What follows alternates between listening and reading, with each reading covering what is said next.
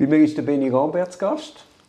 Wir kennen uns ja schon länger und haben eigentlich schon lange mal einen Podcast machen über den Jacques Verges. Aber sind jetzt noch nicht dazu gekommen und jetzt ist uns ein aktueller Fall dazwischen gekommen, nämlich der Fall Carlos, wo du ja einer von seinen Verteidigern bist. Ja, Brian. Wir sagen Brian, Fall Brian. Carlos ist so negativ konnektiert. Brian K. Magst du über den Fall reden? Ja.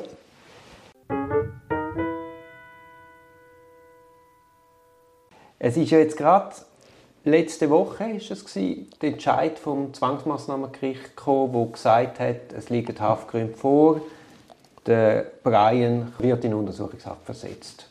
Was sind die Gründe vom Zwangsmaßnahmengericht um das zu bejahen?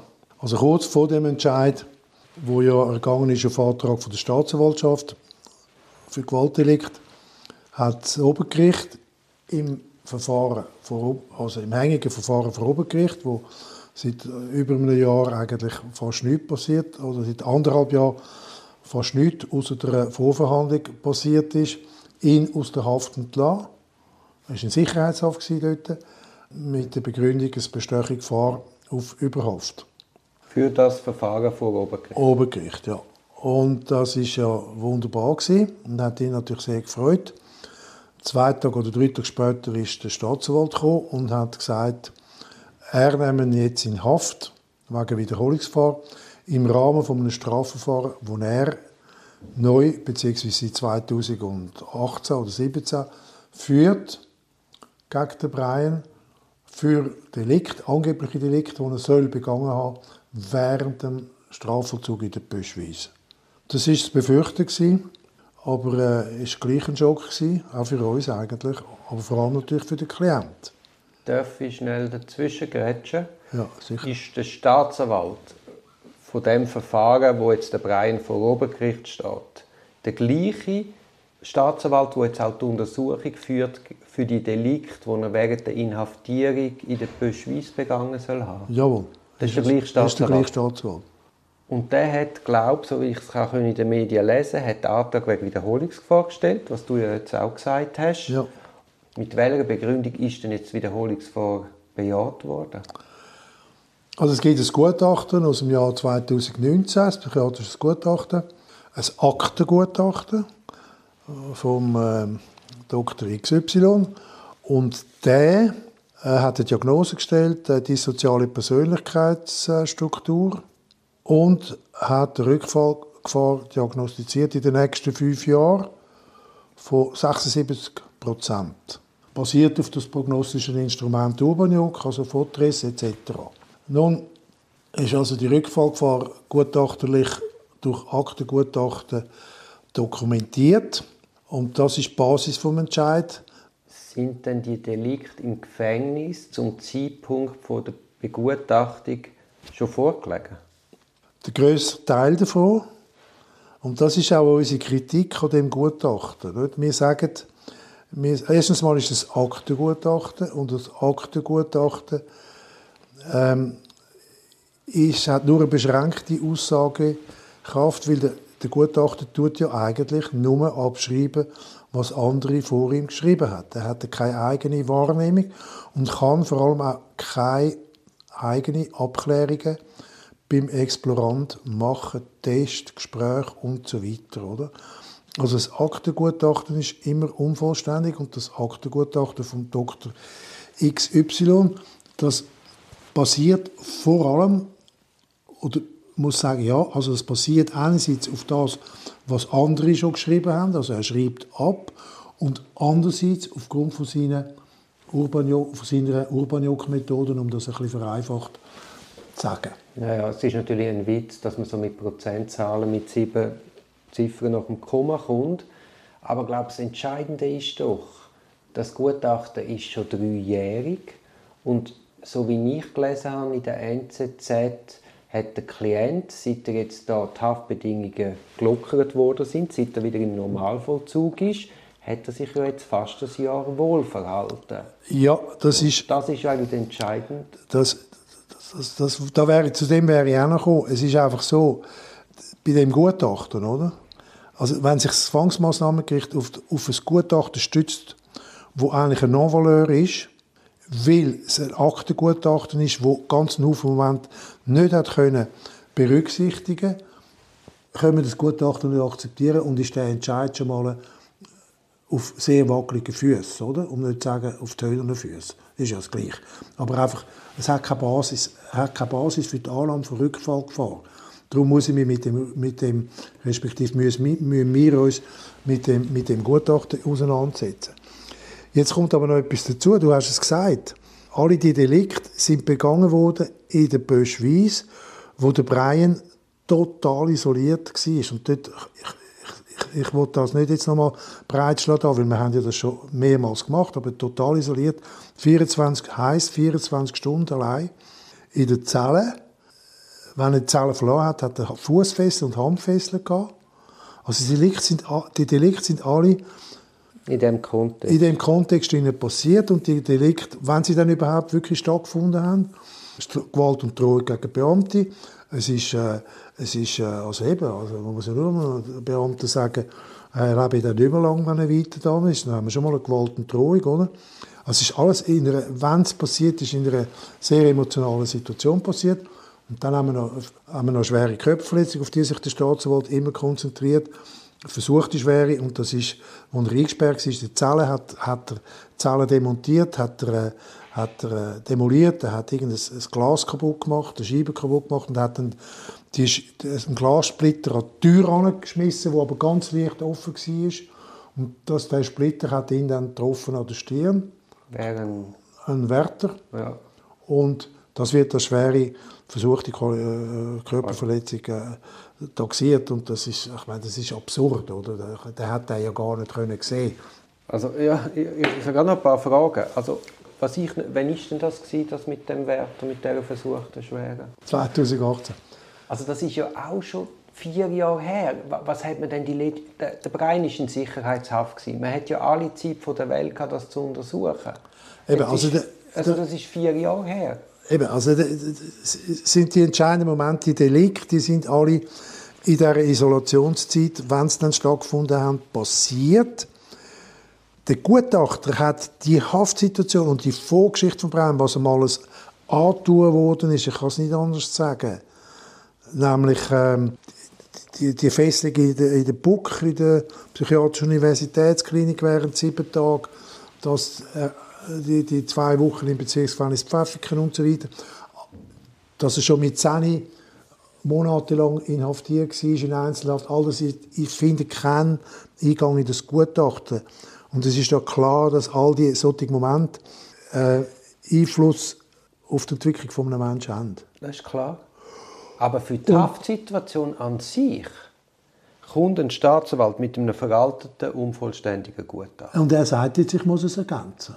Ja, aber er hat ja Zeit. Also weißt, das stört mich auch in unserer Zwangsmaßnahme wirklich massiv, dass die Staatsanwalt nicht mehr in Kandare nehmen. Das ist klar. Das Obergericht hat auch nichts gemacht, obwohl wir die ganze Situation vor anderthalb Jahren dargelegt haben, dass die Delikte, wo man ihm vorwirft, in dem Kontext muss, muss anschauen. Dann hat das Obergericht irgendwann einmal, nein, das Bundesgericht hat gesagt, das muss man dann ein bisschen genauer anschauen. Dann hat das Obergericht einmal gesagt, ja, man müssen vielleicht ein Gutachten machen, wo man die Frage dem Gutachter stellt, ob das einen Einfluss könnte haben, die Haftsituation. Bis jetzt ist noch kein Gutachten gestellt worden. Und beim Staatsanwalt genau das Gleiche. Der Staatsanwalt weiss, seit anderthalb Jahren kennt er unsere Kritik an dem Gutachten, nebst dem, dass es Aktengutachten ist, aber auch die konkrete Kritik, dass man nicht berücksichtigt hat, die Geschichte von Brian K. in den letzten 13 Jahren, 14 Jahren, insbesondere auch die Geschichte, die totale Isolation in diesen dreieinhalb Jahren in der Böschweiss. Und dann, zusätzlich, jetzt ist er seit zehn Monaten in einem Bezirksgefängnis, im Gruppenvollzug mit 20 anderen Gefangenen. Er hat sich tadellos verhalten, man hat die besten Führungsberichte. Es hat auch einen Vorfall gegeben, wo sie immer wieder hervorheben wollen.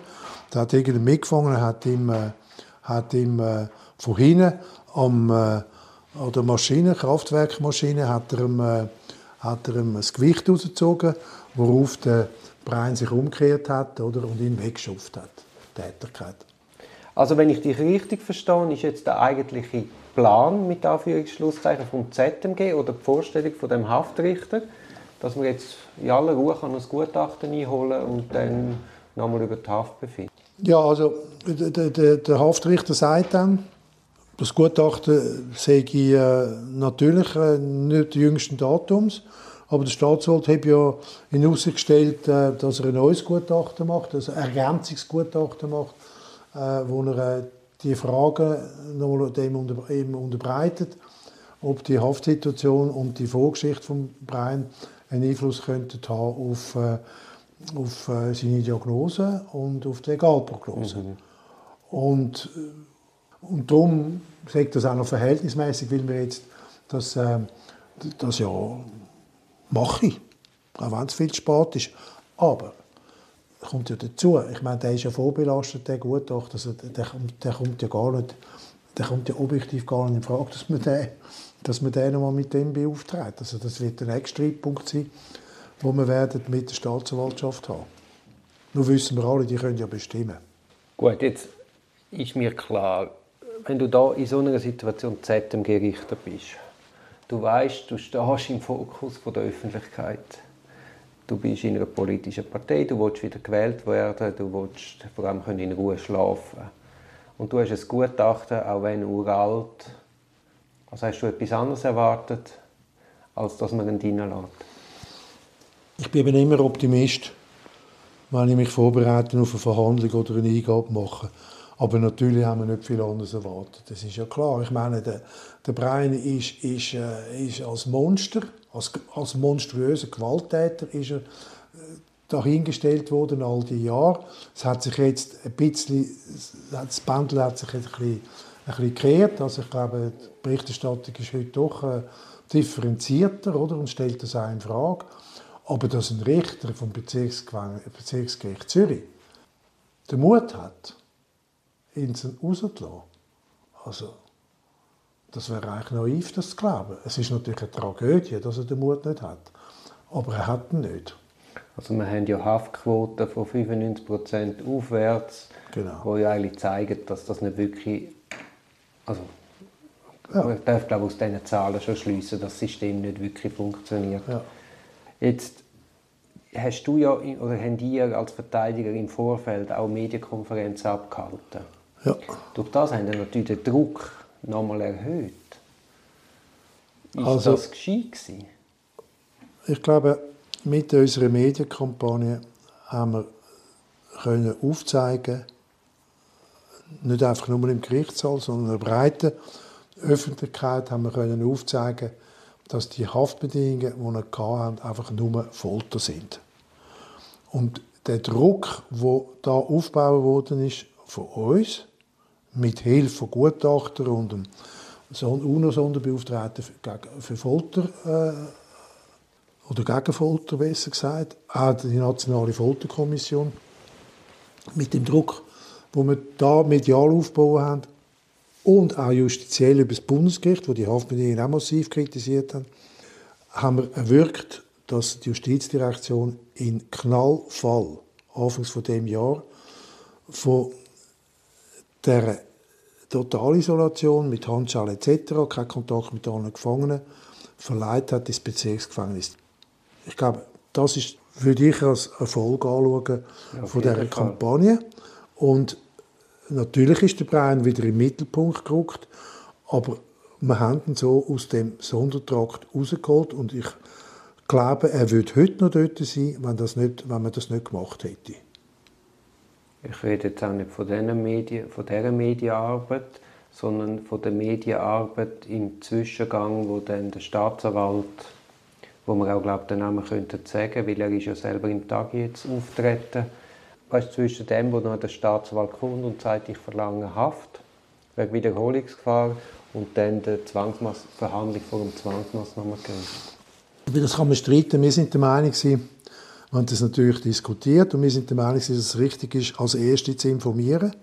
Das Medienecho war enorm groß also es sind etwa zehn Leute, zehn Medienvertreter oder zwei, kurzfristig zwei Stunden einberufene Pressekonferenz und Berichterstattung NZZ, äh, Tagesanzeiger und andere Zeitungen sind eigentlich größtenteils positiv gewesen.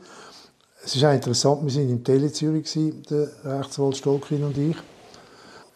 Hat auch die Moderatorin gesagt, die, die im Hintergrund ist, hat gesagt, das Telefon hat nur ununterbrochen geschaltet und es ist kein einzig negative, äh, kein einziges negatives Echo gewesen, was sie maßlos erstaunt hat. Mhm. Also wir hoffen, dass wir schon das Bild haben können, auch da korrigieren, aber natürlich haben wir immer über jeden Schritt diskutieren. Aber der Schuss ist sicher nicht hinten raus. Nein, nein, ich, ich glaube auch, dass die Ausgewogenheit von dieser Diskussion in der Öffentlichkeit, ja. das ist ein wichtiger. Das ja. hätte man ja schon müssen beim Abbruch vom Sondersetting führen. Ja, dort ist geführt worden, aber eben einseitig. Sehr einseitig, ja, ja, ja nein. Das Wobei, also es hat sich schon da der fast Bundesrat Josic hat sich dort schwer ins Zeug gelegt, muss also sagen. Also, es hat schon ein aber natürlich. Aber dort ist einfach der Gegenwind und die Empörung wegen dem Geld ist derart gewesen. Dort hat man einfach das andere nicht hören Ja, ist klar. Und vor allem die direkt Verantwortlichen sind einfach zu Kreuzen gekrochen, eigentlich zu Unrecht. Ja. Jetzt hat äh, der Staatsanwalt hat ja im Tagi sich auch vernehmen lassen mit Bild? Ja, ich habe mit der Stunde festgelegt, dass er mit Stühlen um sich wirft. Was auch nicht sehr kontrolliert ist. Was hast du gedacht, als du das gesehen hast im Tag? Ja, der Thomas Hasler ist halt ein Ausgewogener und es Wort gegeben. Nein, nein, das ist ja schon in Ordnung. Aber weißt du, dass du dich als Staatsanwalt so exponierst? Ich habe mir, nicht, ich habe mir nur überlegt, warum macht das der Thomas Hasler und dann habe ich es verstanden, warum es der Kratti macht eigentlich habe ich nicht verstanden, aber er hat natürlich äh, sich auch wieder in ein Netz Licht stellen. Es war um, um ein, es ist, glaube ich, ein Imagepflege. Ja. Ich bin nicht der böse Hardliner. Was er in meinen Augen auch nicht ist. Auch wenn ich jetzt allenfalls bei dir für empöre. Nein, das, ich habe das, ich habe mit dem Herrn in den letzten Jahrzehnten nicht viel zu tun gehabt. Aber ähm, ich weiß, dass er den Ruf hat von Personen. Aber im Fall Brian hat er ihn einfach in meinen Augen verloren. Die Isolationshaft, also das Wegsperren von jemandem ohne Kontakt mit Mitgefangenen während über drei oder vier Wochen, da gibt es ja die Mandela-Rules, oder? Das ist nur noch mal gesundheitsschädigend. Und was mich jedes Mal verblüfft, ist, dass das nicht in den Köpfen der Leute sind. Also das Obergericht, wo wir da plädiert haben, Sie haben echt den Kopf geschüttelt. Also schon nicht direkt im Gerichtssaal. Null Verständnis für was Haftbedingungen sind. Der Herr Kretli noch also, weniger. Man fühlt, fühlt, sich ja in die 70er Jahre erinnert. An, an die schlimmsten Terroristen. Also Bader, Meinhof, Inslin. Ja, aber weißt du, die Leute checken es nicht. Und dabei kannst du Wikipedia, machst Google, gehst in Wikipedia und du siehst alle Folgen von der Haft, von so einer Haft. Du kannst alles nachlesen. Seitenlang. Du musst nur Zeit haben. Aber seitenlang, das ist ja wissenschaftlich gar nicht umstritten, aber in den Köpfen der Justiz. Nein. Es ist eine Arroganz, weißt? Sie, sie, sie setzen sich mit dem nicht auseinander. Ja, aber es ist ja nicht, sie haben ihn ja nicht nur isoliert, sondern ihn ja noch festgebunden. Natürlich. Das ist ja, ja. Das ist ja nochmal eine Steigerung. Ja. ja ich weiß nicht einmal, ob das eine Steigerung ist. Aber weißt, das ist das, ist das Verblüffende für mich. Und wir haben eine Strafanzeige gemacht, oder? vor einem Jahr. Wegen diesen Haftbedingungen, wegen Körperverletzung und so weiter. Die ruht irgendwie in einer Schublade von der Oberstaatsanwaltschaft. Er ist nicht an Hand genommen worden? Also, wir haben eine Ermächtigung verlangt und die haben gesagt, ja, wir schicken jetzt das erste Mal die Staatsanwaltschaft, die soll das erste Mal schauen. Obwohl, obwohl, es gibt eine Gewährleistungspflicht vom Staat. Das heisst, wenn der Vorwurf kommt, dass in der Haft in einer staatlichen Institution Körperverletzungen begangen werden oder der Verdacht besteht, dann müssen sie von Amteshand haben. Das haben sie auch nicht gemacht. Das ist genauso wenig, wie der Bundesrat seriös reagiert hat auf die Intervention vom, äh, vom Melzler, vom Sonderbeauftragten von der, von der UNO. Wir leben in einem Bananenstaat, Turi. Wir leben wirklich in einem Bananenstaat. Äh, wenn es um so Sachen geht. Ja, da ist die Justiz partiell blind. Blind, ja, ja. Also sie will es nicht sehen. Sie ist nicht ja. blind, aber man ja, will es nicht sehen. Nicht sehen nein. Ja. Das ist Propaganda für sie. Die Verteidigung macht ein bisschen Propagandakrieg, oder? Aber es ist, äh, es ist, es ist, es tut mir leid, aber es ist keine Propaganda. Es ist einfach ein Faktum, dass die Haftbedingungen für einen Menschen verheerend sind. Und dann das über dreieinhalb Jahre. Ich, ich habe vorher Andreas Bader erwähnt, du hast ihn ja mal besucht in Isolationshaft. Wie sind denn dort? Nein, das war nicht, das war nicht in Isolationshaft. gewesen. Dort sind sie im Trakt, gewesen, da alle Gefangenen mit, also drei Gefangene miteinander oder vier. Dann weißt du nicht, wie die Haftbedingungen bei ihm in der Isolation Ja, in dieser Fall, ja, nein, die Haftbedingungen von der RAF war natürlich grauenhaft, gewesen, zum Teil. Ja. Und hat denn der Selbstmord von, von denen auch etwas zu tun mit den Haftbedingungen, meinst du? Oder ist das ein politisches Statement? Wenn es dann nicht Mord war.